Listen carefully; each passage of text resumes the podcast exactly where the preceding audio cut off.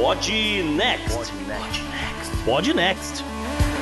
Fala galera, estamos aqui para o episódio 5 do Pod Next. Vamos ter assuntos diversos, não só coronavírus. Para isso tô eu, JP e procurando alternativas, né, para fazer nessa quarentena. Tá aqui também o. Salve JP, salve ouvintes, aqui é o Gustavo Rebelo e eu andei fazendo uma reflexão esses dias. Eu cheguei à conclusão de que estar em quarentena é quase igual estar em Vegas. Eu perco dinheiro a cada minuto, eu não tenho hora para parar de beber e cada dia que passa eu não faço a menor ideia que dia que é. Oi galera, aqui é a Isabela direto do Rio e para a pauta de hoje eu confesso que eu deveria ter prestado mais atenção nas aulas da professora Bom, antes da gente entrar no os assuntos, algumas erratas do programa passado, erratas, algumas bobagens que eu falei. Em algum momento lá, quando a gente estava falando do, de Israel e Olimpíada de 72, eu misturei, em vez de falar Setembro Negro, falei Setembro 11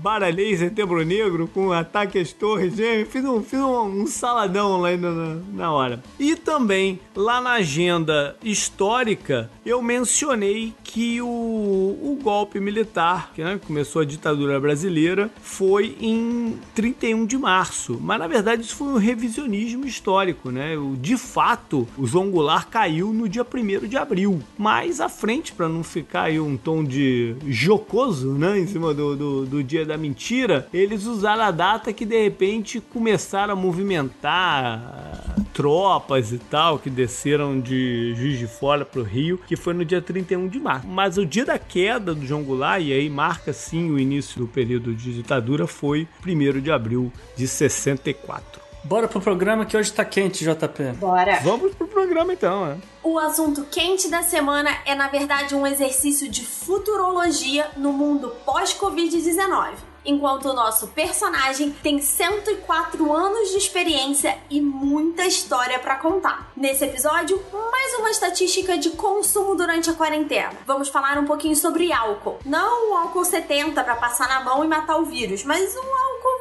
vamos dizer assim, para esquecer. Na economia, mais previsões sobre o futuro. Um, um pouco pessimistas dessa vez. Incrivelmente, o obituário é um bloco positivo, contando a história de dois heróis que não usaram capas, mas lutaram bravamente em vida. Na ciência, um respiro de positividade com um possível novo tratamento para a Covid-19. Enquanto no Turcomenistão, ninguém morre mais com coronavírus. Ainda assim, vamos explicar como é que isso aconteceu na nossa pauta de bizarrice. No meio ambiente, um cidadão com apenas 2.297 notificações de crimes contra o meio ambiente. E para fechar, a agenda do passado, que a do futuro continua sendo ficar em casa.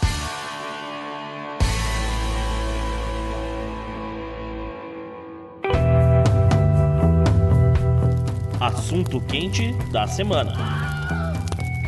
Bom, o assunto quente da semana não é exatamente um assunto quente, mas é uma série de blocos que a gente vai fazer nas próximas semanas, enfim, sobre o coronavírus e principalmente sobre a vida, né? Depois, quando essa loucura toda ou passar, ou minimizar, enfim, isso, JP, a ideia é conjecturar sobre o futuro próximo e ou não tão próximo assim, em decorrência dessa mudança brusca que o mundo sofreu em 2020, né? É, e a gente escuta tanto, né? A gente vê, basicamente quando você escuta de coronavírus é como sobreviver ao vírus ou como vamos sobreviver pós-vírus. Então aqui vai um pouquinho do que a gente acha que vai acontecer também. Então podemos começar como tá a parte de relacionamento das pessoas, né? Já que o isolamento de repente colocou num espaço limitado pessoas que se viam durante, sei lá, algumas poucas horas do dia e agora estão tendo que dividir esse espaço de uma maneira mais não próxima, mais organizada, né? Mais, mais compartimentalizada mesmo.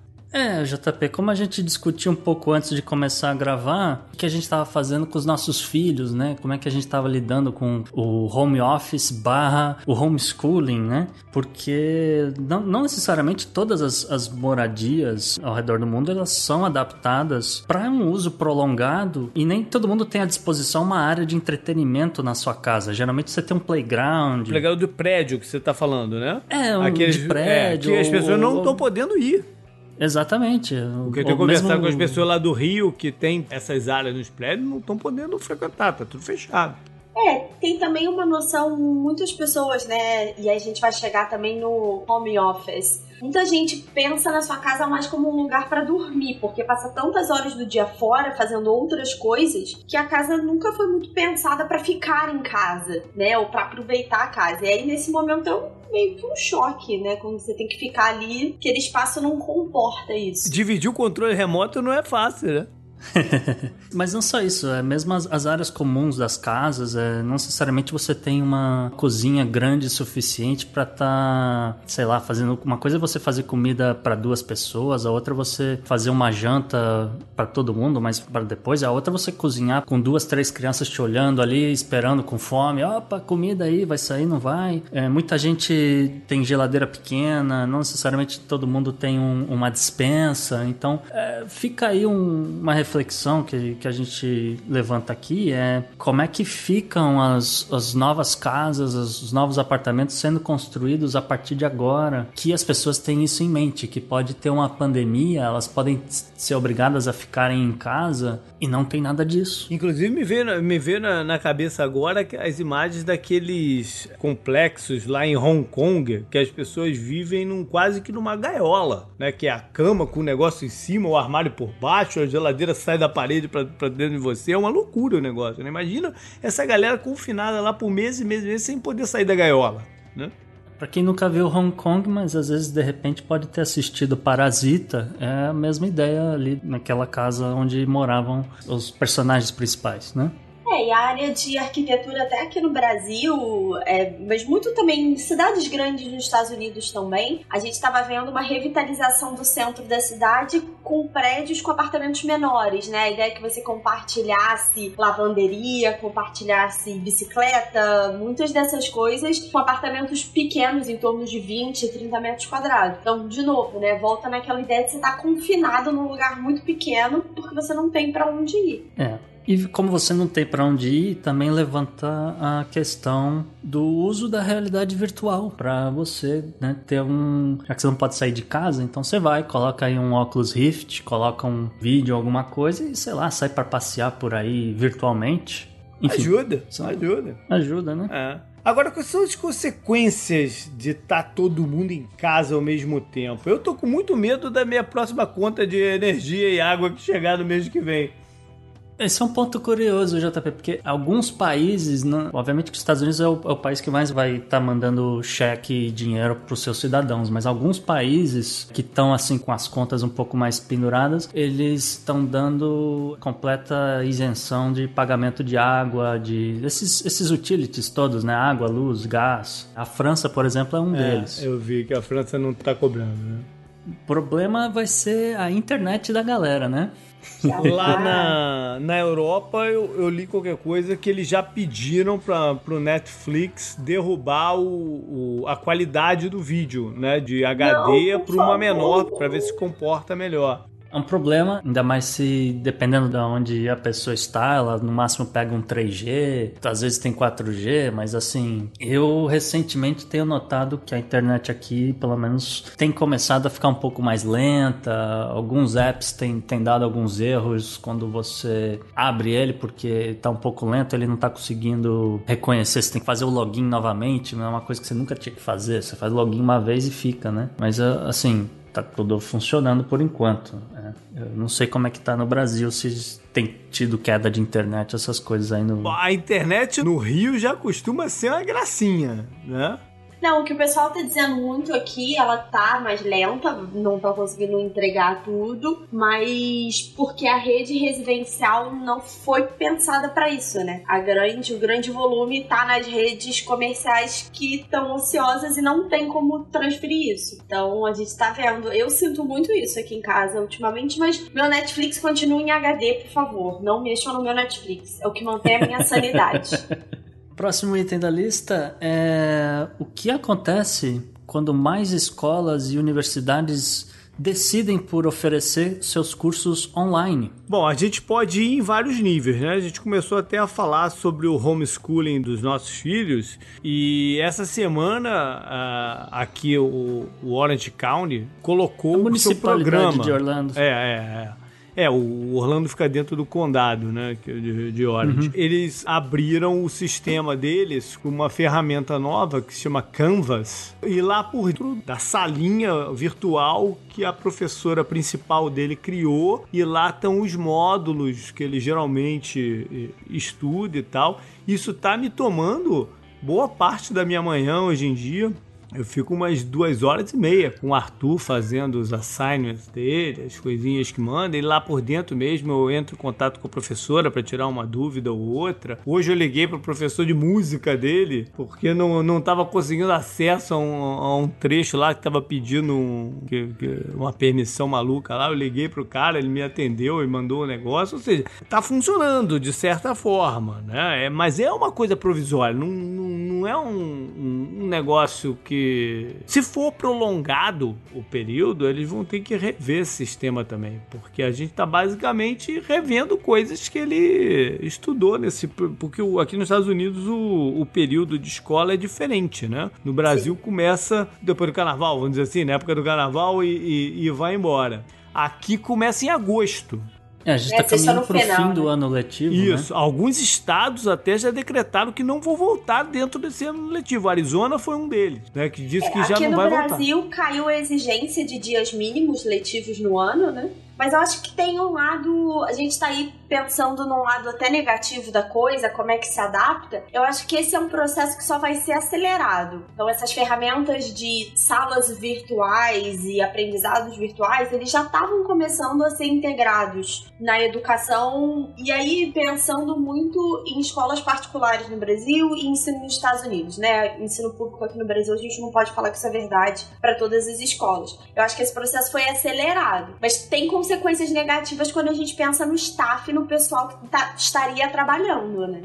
E trazendo para os Estados Unidos, saiu a notícia ontem de que o sistema da UC, que é o sistema das universidades da Califórnia, eles derrubaram todos os requerimentos para quem quiser estudar em 2020, mas principalmente em 2021, porque 2020 que eles não têm como processar o, todos os applications, né, que foram mandados. Deve ter um calhamaço de, de papel sentado na porta do escritório de admissões que ninguém vai mexer porque ninguém está trabalhando nisso isso, não tem como. E então eles decidiram que tá todo mundo dentro. Olha, tem uma coisa aí para ficar de olho, porque tem uma UC menos conhecida que é a UC São Francisco, que é de grad school. É só para pós-graduação. Então, galera que tá aí tentando um mestrado, não sabe como, fica a dica. É, então você não vai precisar fazer SAT, é, eu não sei. GRE. É, GRE com certeza não. Eu não sei a quantas anda, por exemplo, um TOEFL. Tá parado. Porque porque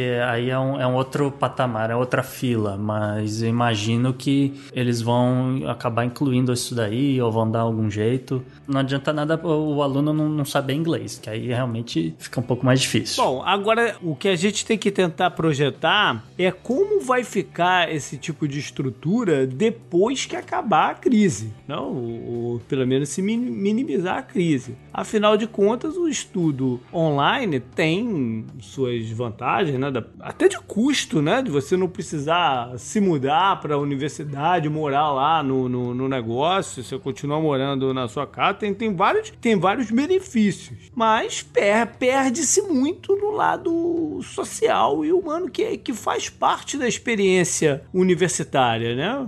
É, a Isabela que estudou lá na UCLA pode comentar um pouquinho. É, eu tava comentando em off que a UCLA já tava pensando em fazer uma movimentação para mais aulas online, especialmente de que é General Education, né? Então, para quem não sabe, a maior parte das universidades americanas exigem que os alunos cumpram requisitos básicos de educação em diversos departamentos. É diferente aqui do Brasil, que a gente faz matéria só dentro do nosso departamento. E eles já estavam pensando nisso, de puxar para aulas online, especialmente por uma questão de corte de custo. Então, realmente, para eles conseguirem colocar mais alunos dentro do budget. Por outro lado, a gente tem que pensar também, a gente falou de como foi suspenso, foram suspensos os requerimentos, como é que ficam essas provas padrão, SAT, GRE, ENEM, como é que isso vai ser aplicado, como é que isso não vai ser hackeado, é muito complicado pensar nisso também. A parte de segurança de informação é, é uma parte delicada nesse momento que a gente está vivendo, ainda mais com tantas empresas migrando do foco de atendimento ao público para delivery, coisas. É confiável se colocar as informações em todo lado, né? Essa é uma parte que as pessoas têm que ponderar bastante nesse, nesse momento e tomar muito cuidado. Eu só ia falar rapidinho sobre a questão do, do SAT e outros testes de admissão que acontecem nos Estados Unidos, é que eles são feitos por instituições privadas, né? Então é, elas são, obviamente, responsáveis pela segurança da prova, etc. E justamente se houver algum tipo de fraude, você consegue processar uma instituição privada por erros, etc. Como já vem acontecendo com vários escândalos de admissões em algumas universidades. Porém, a questão do Enem é um pouco diferente, né, Isabela? Você estava dizendo dizendo que já existia uma intenção de, de que se fosse feito um, um teste 100% online, era isso? Sim, já existe esse projeto. Não sei detalhes, mas eu sei que ele é um projeto que já vem sendo pensado como aplicar essa prova de forma 100% online e segura. E eu sei que esse ano já haveriam testes de prova online e a quantidade de provas virtuais foram dobradas já pelo Ministério da Educação. E olha que a gente está falando do Enem em novembro, né, gente? Então, estamos falando aí mais sete meses. Agora, também você vai juntar milhares de pessoas num lugar para fazer uma prova. É, pode ser que quando chegue em novembro isso não seja um problema. Vamos torcer que não seja um problema, né? Mas é, as, as alternativas já têm que estar sendo consideradas. E só mais um tópico para fechar essa primeira parte dessas é, conjecturas que a gente está falando. Eu quero puxar um assunto que eu, eu, li uma historinha muito interessante hoje que diz respeito à questão de como é que fica como é que fica a segurança dos, dos nativos no, no Brasil, no, nos Estados Unidos, etc., no resto do mundo? É, sendo que, né, geralmente eles, eles têm algum tipo de isolamento vamos dizer, do resto da sociedade, porque você não tem ali um aeroporto dentro de uma área indígena, você tem um, tem um acesso um pouquinho mais restrito, mas eventualmente a pandemia vai chegar até eles, né? Então eu fiz uma pesquisa, aprendi até uma, uma historinha interessante, que, que é o seguinte, a gripe espanhola, lá em 1918, ela matou aproximadamente 675 mil, eles falam entre 500 mil e 675 mil pessoas só nos Estados Unidos. Dessas, vamos dizer, mais ou menos 600 mil pessoas, 63.685 eram nativos dos Estados Unidos sendo que uma grande parte dela eram de dos Inuits e, e, nativos do Alasca. E teve uma história interessante que rolou lá no Alasca que foi o seguinte: é, como matou uma tribo inteira, eles estava todo mundo morto assim, não tinha o que fazer com aquele monte de corpos. Então o governo dos Estados Unidos deu ordem para os mineiros ali da, da que estavam ali buscando ouro no Alasca, etc, que eles enterrassem os corpos. E aí o, o que os os, mineiros fizeram foi alinharam os corpos contra as geleiras ali no Alasca, botaram dinamite na geleira, detonaram a geleira e cobriu a galera de neve. Caceta porque era muita gente para enterrar, não tinha o que fazer. Agora, você falou dos nativos estarem isolados, mas esse isolamento não é 100%, né? Por isso que o risco de, de da pandemia chega. Eles, eles dependem de certos insumos que, que chegam né, de, de, uma forma ou outra. Então, o risco é real e como é, geralmente a imunidade deles é, é menor, né? Por mais que tenha evoluído no passado tempo, não é que a imunidade é menor, é que como você tem menos exposição ao vírus, é uma coisa é, sei lá, a gente aqui que vai ter alguma hora exposição à gripe e a outras doenças, a gente desenvolver esses anticorpos. A outra é como você fica um pouco mais isolado, numa área um pouco mais remota, e você entra em contato com a gente. Então a gente às vezes pode estar tá carregando esse negócio, e aí a gente está pensando daqui a alguns meses, justamente porque vai chegar, vai estar em contato, e aquela, naquela altura já está todo mundo ali vacinado, já não tem mais gente morrendo a, a rodo que nem teve hoje em Nova York, e você vai encontra um cara, um, um chefe indígena, encontra uma tribo dessa, para fazer algum tipo de, de trabalho científico, ou mesmo só uma reportagem, alguma coisa assim, você tá levando o vírus com você sem, sem pensar. E aí, de repente, você espalha e, e, e acaba dizimando uma aldeia inteira numa, numa, de uma vez. Mas qual é a solução, então? É quando sair a vacina, vacinar obrigatoriamente? Eu, eu, acredito que sim. E vai. Imagino que tenha antropólogos e outras pessoas na, na área de humanas assim que possam estar ouvindo a gente nesse minuto. Obviamente podem ou estar protestando ou estar dizendo ah, a gente vai ter que arrumar um denominador comum de como resolver esse problema, porque realmente vai estar interferindo na cultura e na vida deles. Mas a gente tem que ver como é que foi feito com influenza. Eles tomam a vacina do influenza porque de alguma forma ou outra há de chegar lá também.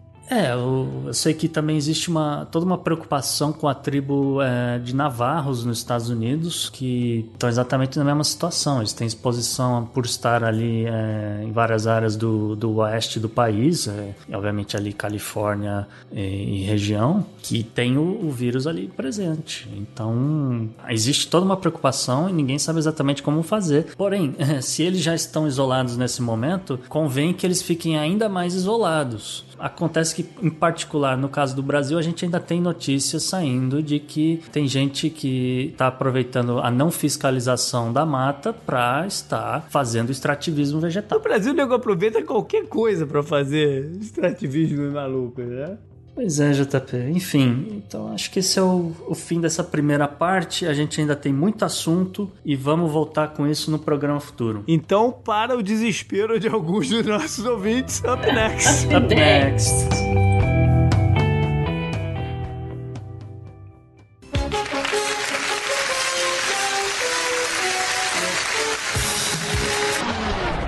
Bom, a personalidade da semana que a gente escolheu tem a ver com coronavírus, mas tem a ver com o coronavírus de uma forma positiva até, né? Um alívio.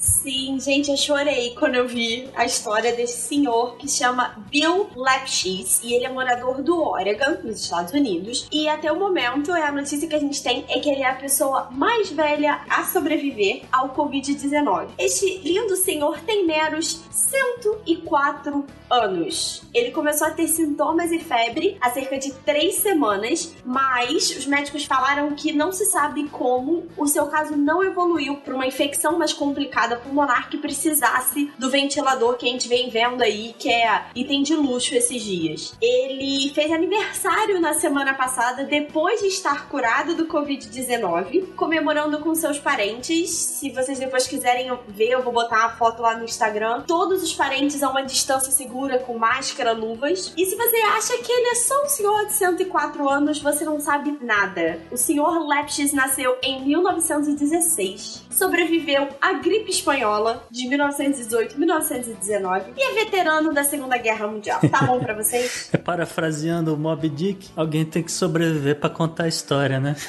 Não, e uma das coisas mais surpreendentes para mim, a gente vem vendo que lar de idosos é um lugar muito complicado, porque você tem um grande grupo de risco aglomerado junto, é, que não tem como espaçar e, né, tá tudo ali complicado. Ele mora num lar de veteranos nos Estados Unidos. Este homem, gente, alguém tem que estudar este homem. 104 anos, sobreviveu a isso tudo, ele é imortal. É pronto. É verdade, é esses centros em que vivem os idosos foi onde Primeiro surgiram os casos fatais aqui lá em, na área de Seattle. Eu tive a notícia hoje de um, um, um também voltado para veteranos de guerra que está profundamente afetado no, no, em Massachusetts. Já morreram 18 pessoas lá dentro. Itália tá terrível. Itália, Espanha. Eu tenho uma tia que tá num centro desse no Rio de Janeiro e já há bastante tempo que ninguém da minha família pode visitá-la. É uma situação bem complicada e tomara que passe rápido. É isso aí. Up next. Up next.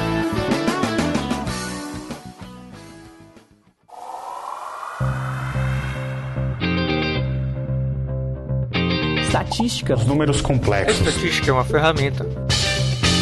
Estatística da semana segue um pouco a linha da semana passada também, né?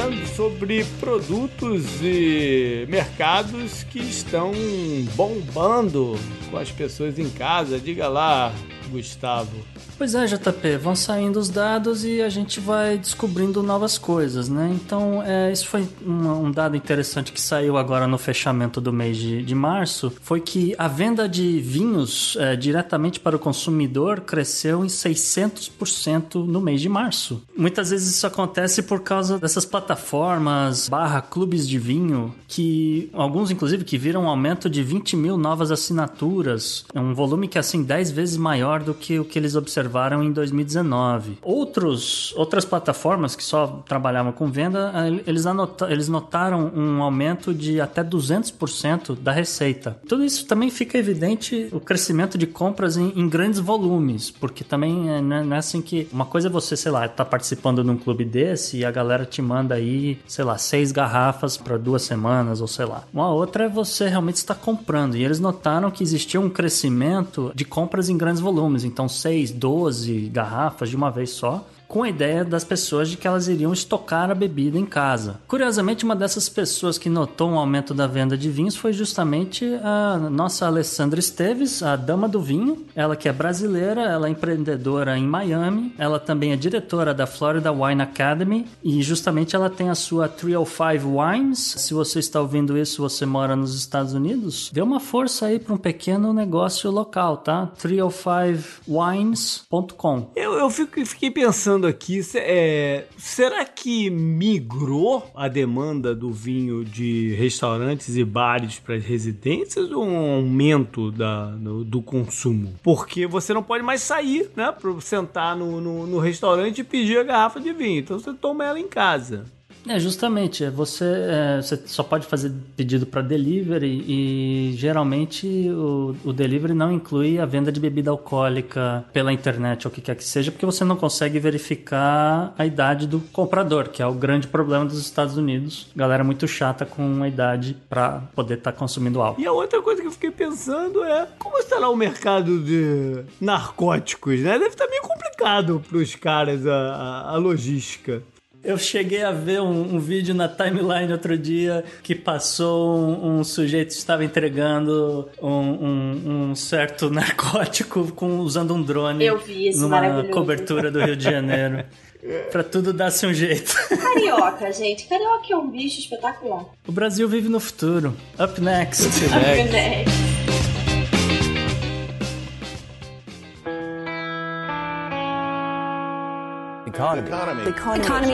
Economia mundial.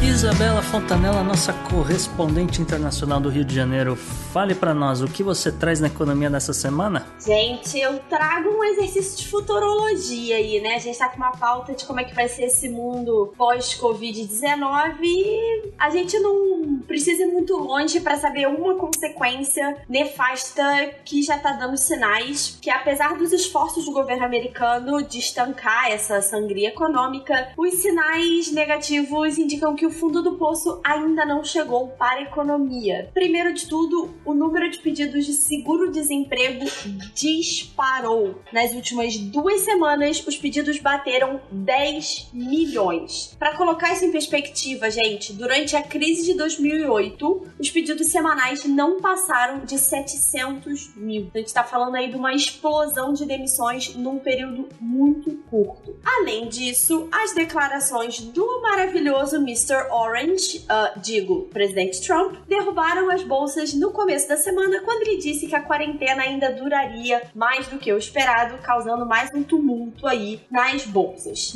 o pessoal das bolsas vive em que planeta também, né? Porque era meio óbvio que não ia acabar lá em torno de dia 15 de abril, né?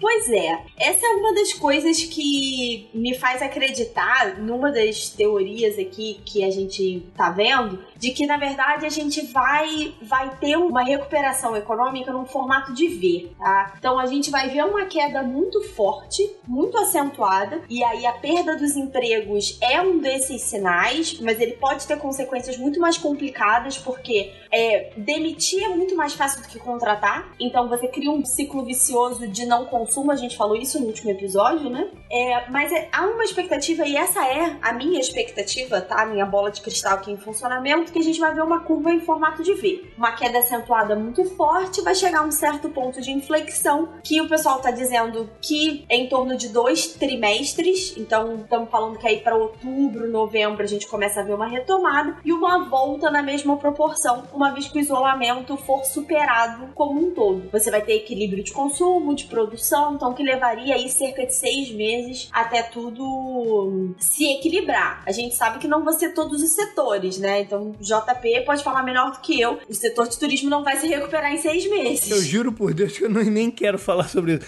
Agora, mas o, o eu me coloco aí nos não otimistas ou fatalistas, que é, mas eu não consigo ver isso, esse ver.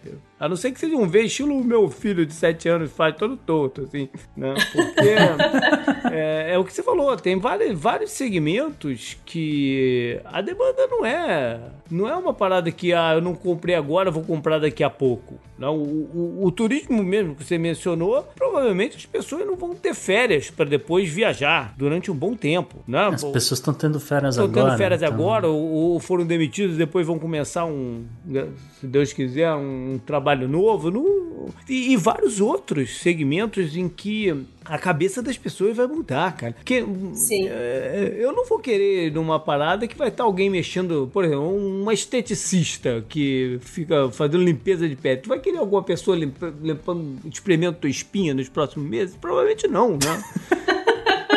ah, tô falando sério. É, o, Pior que faz o, os entretenimentos é, em loco. Né? O, você vai, o, por exemplo, a temporada da NFL, que eu, que eu cuido, lido bastante, né? lá, no, lá no 10 Jardas, tá programada para começar em setembro. Cara, eu não sei se eu vou. Um, quando é que de novo eu vou num estádio ficar num, sentado lá numa cadeira que é espremida ao lado do, do. roçando o braço no cara que tá do meu lado esquerdo, o outro braço no cara que tá do meu lado direito, com o maluco atrás de mim fungando no meu cangote, eu não sei se eu quero isso. Entendeu? Sim. Então eu não sei como é que vão ser certas atividades, no, no, no, mesmo no final do ano ou no ano que vem. É a mesma liga de beisebol, né, JP? O, Nem começou, ia começar vai... agora, né? É, não, não, começou ainda, mas é, são jogos de 6, 7, 9 horas que você fica num ambiente público, num, no meio de um, de um, monte de gente. E que de repente não vão ter nem data para executar os seus campeonatos. O Wimbledon cancelou a versão de, de, desse ano. Não adiou, não, cancelou. Cancelou. Né? Então esse V, eu não consigo enxergar esse V.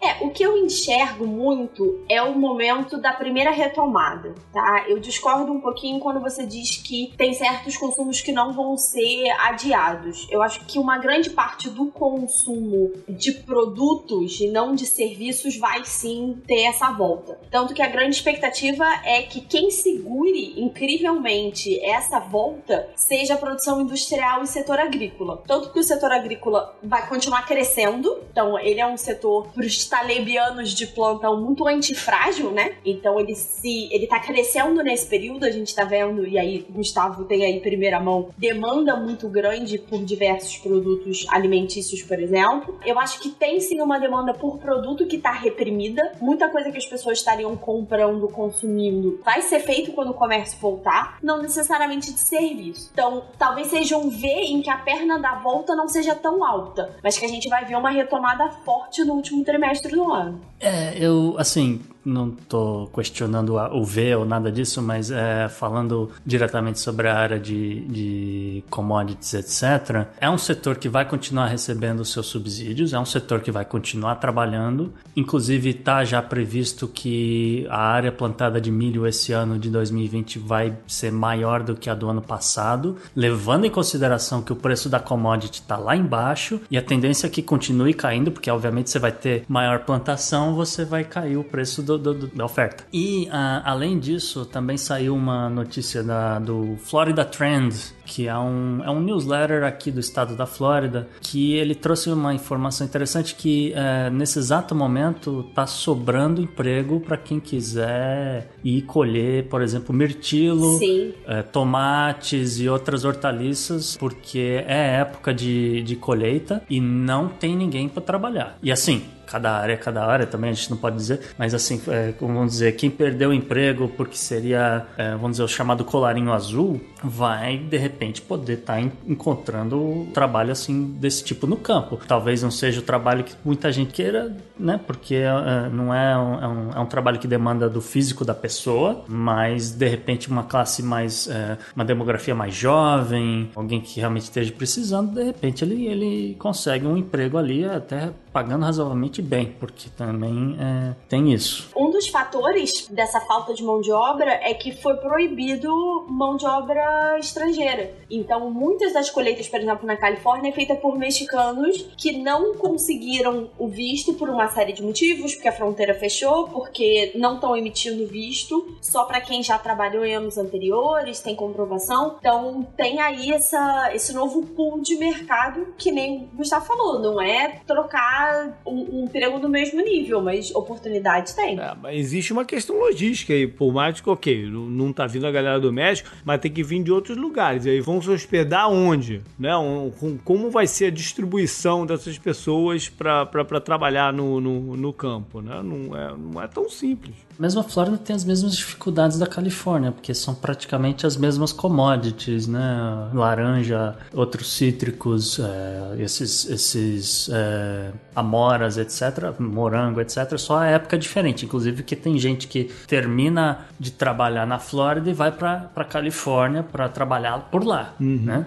Então, existe essa migração interna ah, dos Então já Estados existe a estrutura para receber essa galera, não? Sim. É, assim, também não, não, não, não é um hotel não, cinco é. estrelas. Não é um resort que você vai lá no fim do dia relaxar na piscina. Mas a estrutura existe, é. Mas existe, sim, existe na, nas próprias fazendas algumas estruturas desse tipo. É um problema muito sério, é um problema muito grande nos Estados Unidos, porque muitas dessas hortaliças você não consegue fazer colheita mecânica, por exemplo. É diferente de milho, porque milho é 100% mecanizado.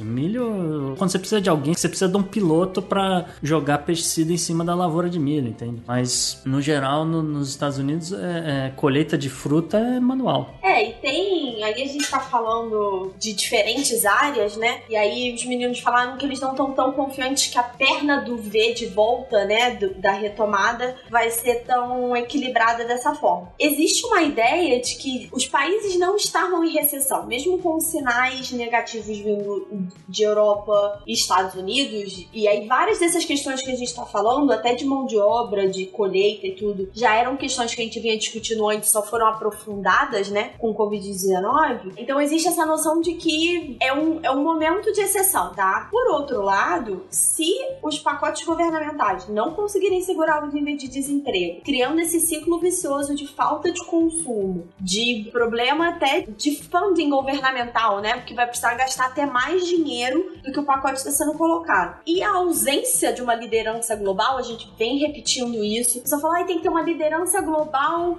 Gente, não vai acontecer, tá? Isso não acontece. Existia uma liderança na figura do presidente americano. Quando a gente via, por exemplo, a crise de 2008, é muito mais na figura do Barack Obama do que em qualquer outra coisa. Mas não vai existir essa liderança global, essa coordenação global. Não é isso. Não é assim como funciona. Fazendo um mini jabá, tem um episódio do Portal Deviante, um contrafactual que chama E se houvesse um presidente do mundo, a gente explica por que, que não dá para fazer isso. E se realmente nada disso der certo, os meninos vão estar certo e isso não vai ser um sinal de ver, isso vai ser um sinal de recessão que pode chegar até uma depressão muito profunda e causar outras rupturas dentro aí do sistema internacional como um todo, não só na área econômica. É, por outro lado, Isabela, a gente também teve uma leve, vamos dizer assim, uma quase boa notícia, porque a gente sabe dessas coisas só pelo que foi dito e a gente ainda não viu nada de concreto, mas consta que o presidente Trump falou com o seu grande amigo, segundo palavras dele, seu grande amigo é, Mohammed bin Salman, que é o príncipe saudita que manda é, no petróleo da Aramco hoje lá no, naquele lado do mundo, dizendo que o, o, o presidente Putin na Rússia estava topando agora cortar a produção nos níveis que eles estavam discutindo antes. É que foi nosso, nosso assunto quente algumas semanas atrás. É, no episódio 2, justamente. É... E a gente levantou a brincadeira de quem ia piscar primeiro, né? Vamos ver quem é que vai, de fato. Aparentemente foram os Estados Unidos. Isso quer dizer, aparentemente os Estados Unidos piscou primeiro e resolveu e vai, a situação. E vai ceder mundos e fundos aos dois. É uma opção. Exatamente. É uma opção. Pois é. Como consequência imediata, o petróleo hoje já deu uma subidinha, porque chegou a 17 dólares o barril. Como ninguém tá andando de carro mesmo, não faz a menor diferença. Exatamente. Up next. Up next. Up next.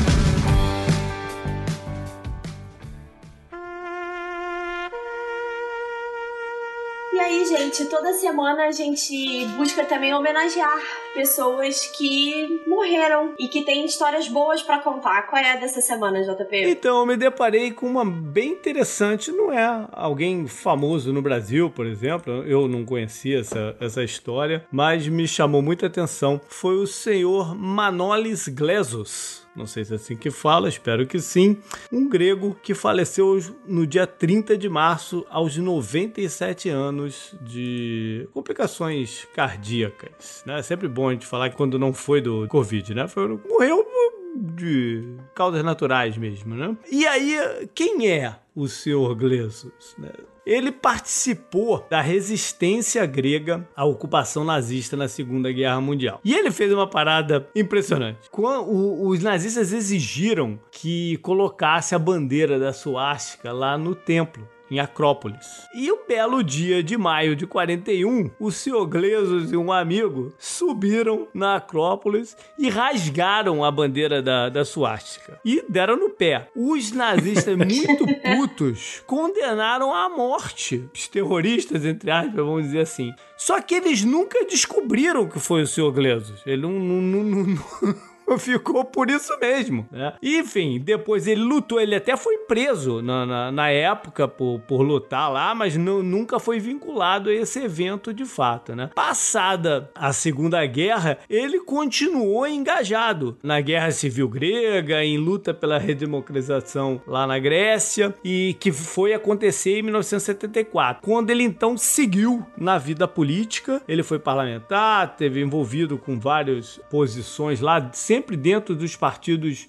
de mais esquerda possíveis que tinham lá na, na, na Grécia. E a vida dele foi foi embora. Ele foi, ele foi tocando as paradas dele a ponto dele ter sido eleito para o Parlamento Europeu em 2014. Foi o sujeito com maior idade a ser eleito para o Parlamento Europeu. Ele tinha uh, eh, 91 anos. Um pouco antes disso, ele já tinha se envolvido em várias confusões lá na Grécia. Em 2010, por exemplo, aos 87 anos, ele levou um soco na cara de um policial durante um protesto em Atlanta. Dois anos anos depois, ele, por sua vez, jogou gás lacrimogêneo na cara da polícia e foi preso de novo. Gente, Ou seja, ele nunca parou de lutar. Esse é uma expressão que eu gosto de usar para algumas pessoas. Esse cachorro louco, era cachorro louco mesmo, né?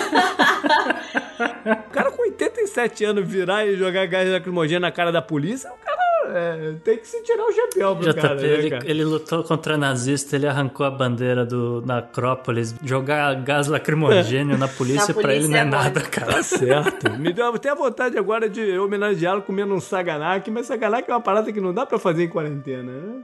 Quem não sabe é, é você pegar um queijo lá e flambar ele com, com uma bebida alcoólica, é muito gostoso, mas não dá pra fazer em casa. A frase que eu ia usar é que nem todo herói usa capa né? E serve para ele e Essa é serve é para nossa outra herói do dia, uma heroína na verdade, a senhora Suzanne Hoylertz. Ela passou desapercebida no meio dessa onda toda de Covid-19, mas ela é uma belga que tinha 90 anos e morreu essa semana depois de recusar um ventilador. Ela precisou ser internada com sintomas graves da doença, mas pediu para os médicos não colocarem o ventilador nela para deixar o aparelho para uso de alguém mais jovem. E quando os médicos tentaram argumentar, ela disse, ela disse que ela já tinha vivido uma boa vida e que o aparelho poderia dar alguém mais jovem, dar uma outra pessoa, chance de ter mais experiência e mais tempo com os entes queridos. E por conta dessa ausência de, do ventilador, ela morreu de Covid-19. Até arrepia. Sim. Up next. Up, Up next.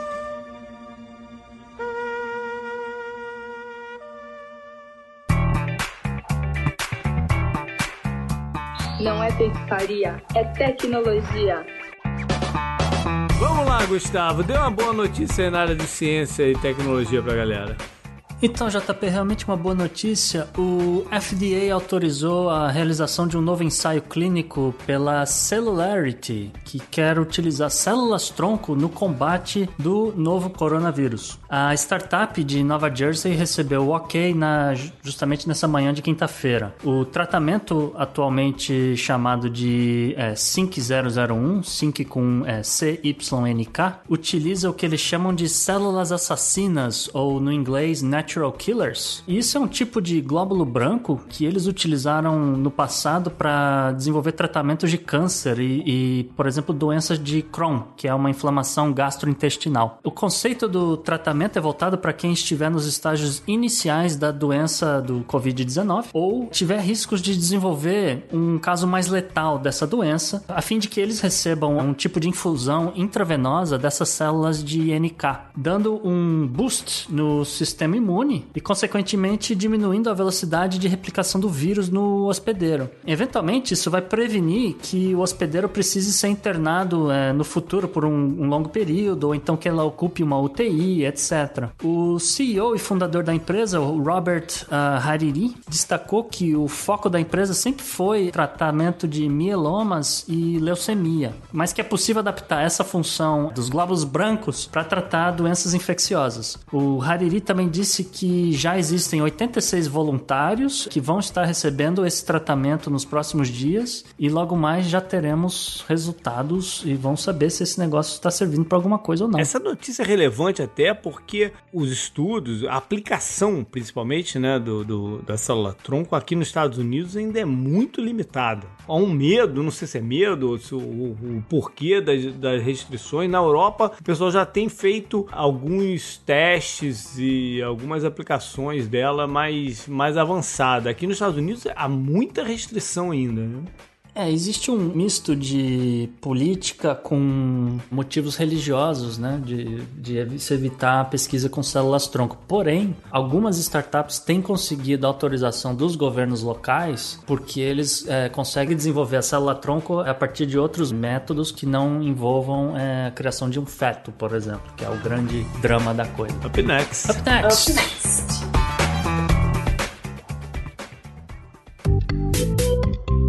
Our enemies are innovative and resourceful, and so are we. They never stop thinking about new ways to harm our country and our people, and neither do we. You can actually see Russia from land here in Alaska. Um rápido destaque bizarro na mesma linha que a gente tem feito nos outros episódios, né? A gente tem buscado sempre os negacionistas do coronavírus. E a gente teve mais alguns essa semana.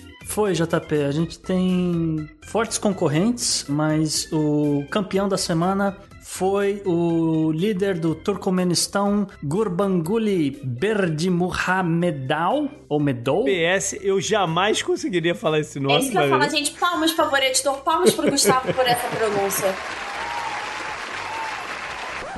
É Gurbanguly Berdimuhamedov.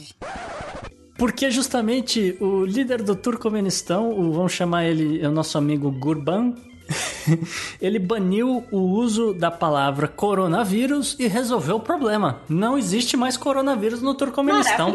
É o único lugar que realmente está resolvido o problema. Né? Vão morrer de outra coisa, não vai ser de coronavírus. Porque não existe coronavírus, existe a palavra, então não vai morrer de coronavírus. É, e quando a gente fala que a competição foi acirrada, foi porque ele teve fortes candidatos essa semana, por exemplo. É, quem tenha sugerido um dia do jejum também, né? Sim, teve isso também, jejum e preces, mas eu queria destacar, por exemplo, o ditador da Belarus, uh, o Lukashenko, que sugeriu tratamento uh, para o Covid-19 à base de sauna e vodka. Peraí, peraí. Você sua o vírus ou é eucalipto? Ele devia, ele devia ter expandido um pouco mais a ideia, né? Pra eu explicar pra galera por quê.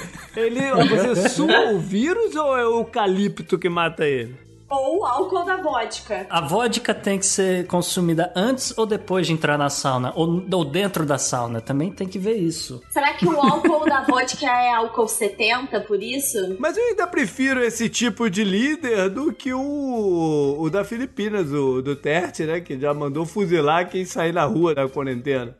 Também, é, e a gente também ia destacar que o mesmo aconteceu, por exemplo, na, na Chechnya, dentro da Rússia, que a, o líder falou também para fuzilar quem sair na rua, uma política similar ao que o país utiliza para quem é da comunidade LGBT. Up next. Up next. Up next. Pela união dos seus poderes, eu sou o Capitão Planeta! Vai, planeta! Gustavo, a gente tá falando aí de Covid, Covid, Covid. Que tal a gente falar um pouquinho de meio ambiente nessa pauta? Pois é, Isabela, essa semana teve uma notícia interessante que o Jim Justice, ele é um bilionário do carvão e do agronegócio, mas ele também é governador da Virgínia Ocidental. Nem tem conflito de interesse aí, né? Quase não tem conflito de interesse. Enfim, depois de muito tempo, ele acatou um pedido do Departamento de Justiça dos Estados Unidos e topou o acordo para pagar 5 milhões de dólares em multas que ele estava devendo há um bom tempo, porém é, dividido em suaves prestações. E como eu falei, entre os anos de 2014 e 2019, a Administração de Segurança e Saúde em Minas, é, dos Estados Unidos, é um órgão federal que foi fiscalizar as minas de carvão dele, fizeram simplesmente simplesmente 2.297 notificações para o senhor é, Jim Justice. Tem que rir, gente. Esse é o cara que o John Oliver pega no pé? Eu acho que sim. Ele pega muito no pé desse cara, se eu não me engano. Enfim, o governador deu calote nessas multas por anos, né? E aí, justamente, o Departamento de Justiça entrou com um pedido de processo em maio de 2019 e conversa vai, conversa vem, aquela coisa da justiça, né? O governador finalmente falou: não, tá bom, gente, vamos fazer um acordo. Enfim, ele vai pagar isso em várias prestações porque justamente ele tem essas 24 empresas do ramo da exploração do carvão. E vai melhorar o meio ambiente de alguma maneira, não?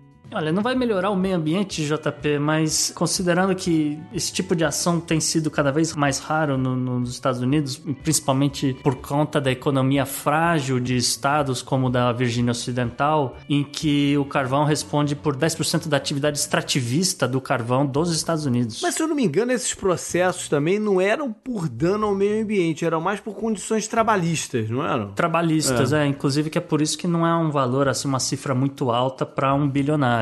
Mas de qualquer forma, tá aí alguém, pelo menos da indústria do carvão, pagando o preço de estar tá explorando um, um, uma tecnologia que já não se não justifica em 2020. É, na, na, Revolução Industrial era mais.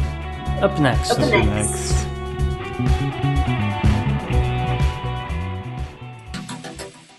Anote no seu calendário.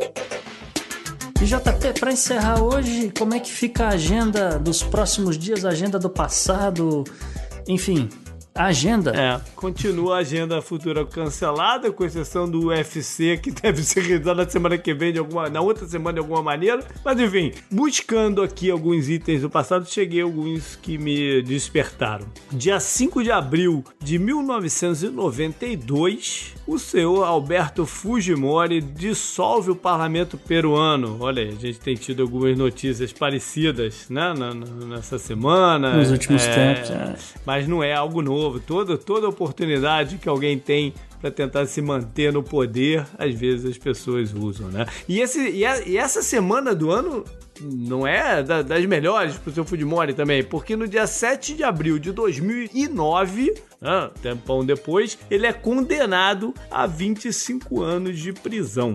Dia 6 de abril de 1917, os Estados Unidos declara guerra à Alemanha e aí entram de verdade na Primeira Guerra Mundial e, segundo mais línguas, levam a gripe espanhola para os campos de batalha da Primeira Guerra. Ups. É, existe muita controvérsia de como surgiu a, a gripe espanhola. Mas uma das vertentes é que surgiu no Kansas, né? E onde, onde o, o, exército americano tinha campos de treinamento dos seus soldados e eles levaram com ele para a Europa, para o campo de batalha. Consta que também é, é uma doença que veio da China, porém ela saiu da China para Boston. E de Boston eventualmente foi parar no Kansas e aí no Kansas foi para o, o, pessoal foi para a guerra, então eles levaram para França. E ali na, no campo de batalha todo mundo junto na trincheira, junto com ratos e gás mostarda para todo lado, a galera começou a passar para frente a gripe espanhola, que só tem o nome de espanhola porque foi pegar na realeza da Espanha, que não tinha nada a ver com a história, mas foram os primeiros, vamos dizer, as personalidades da semana que morreram. E a Espanha, como era neutra na Primeira Guerra, a imprensa do, da, da Espanha não sofria da mesma censura que a dos outros países. Então eles começaram a reportar o número de casos enorme da gripe e acabou ficando conhecida por, por, por onde o pessoal viu né, que estava que tava acontecendo mesmo. Uma história curiosa é que depois que a gripe espanhola passa pelo Brasil, há um dos carnavais mais famosos que é o de 1919. E aí falavam, cara, não vai pra rua, você pode pegar a gripe espanhola. E os cariocas maravilhosos falavam, se eu vou morrer, que eu morra depois do carnaval. E justamente por estar no Kansas é que ela acabou se espalhando para os nativos dos Estados Unidos que estão ali na, na área ali, Kansas, Oklahoma, etc., fazendo uma ponte com o, a nossa pauta quente. No dia 7 de abril de 1948 foi fundada a OMS, Organização Mundial de Saúde né, que é um, um, um, canal importante aí no, no, hoje no combate ao coronavírus, pelo menos tentar fazer algumas ações e elucidações para os países. No dia 7 de abril, agora de 2003, os Estados Unidos invadem Bagdá durante a guerra aí do, do terror. E aí o regime de Saddam Hussein cairia dois dias depois. Uma guerra que parece que vai ter consequências para o resto da vida e que a gente pode ver muitas ações ainda no meio de pandemia de coronavírus, a gente pode ver algumas ações em breve acontecendo também. É o que eu ia dizer,